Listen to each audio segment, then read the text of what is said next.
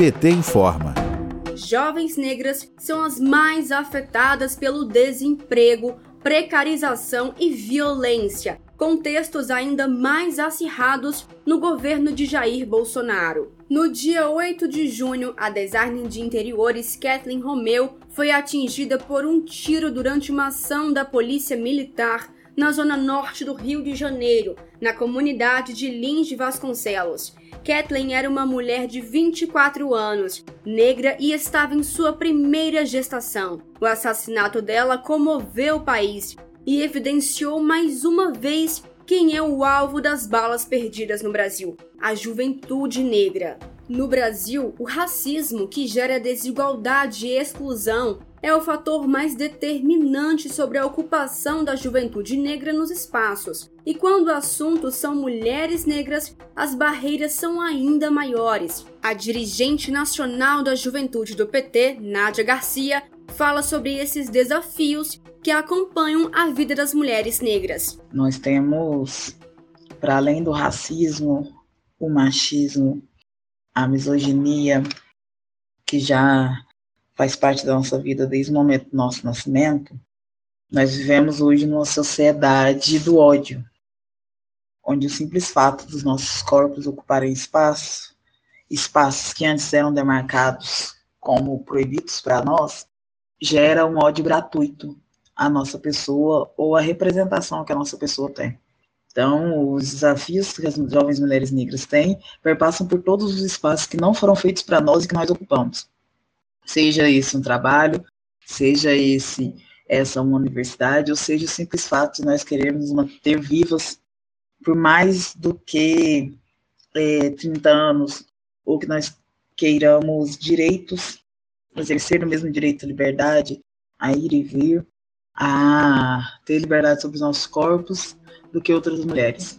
O levantamento, a sensibilidade do desemprego, as condições da economia para diferentes grupos de trabalhadores apontou que entre os grupos sociais, as mulheres negras experimentaram o maior aumento absoluto na taxa de desemprego.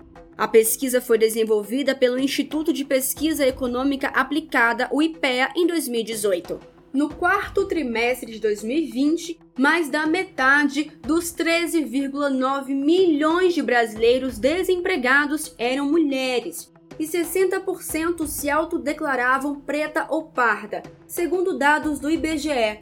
Ainda com base nesse estudo, 35,3% tinha entre 14 e 24 anos e 40,6% tinha até o ensino médio incompleto. A vereadora Dandara Tonantzin, do PT de Minas Gerais, afirma que o Brasil tem uma geração que não tem direitos. É uma classe trabalhadora fruto da intensa organização de uberização das organizações de trabalho. Abre aspas. Essa geração é a nem nem, nem tem direitos e nem conseguem direitos. Há muita dificuldade de inserção no mercado de trabalho formal. Fecha aspas.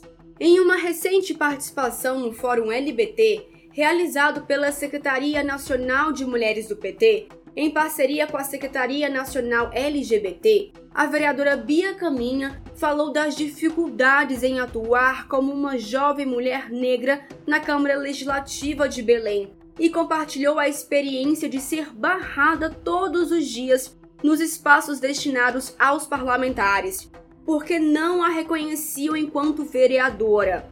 Bia é uma das vereadoras mais jovens eleitas do país nas eleições de 2020.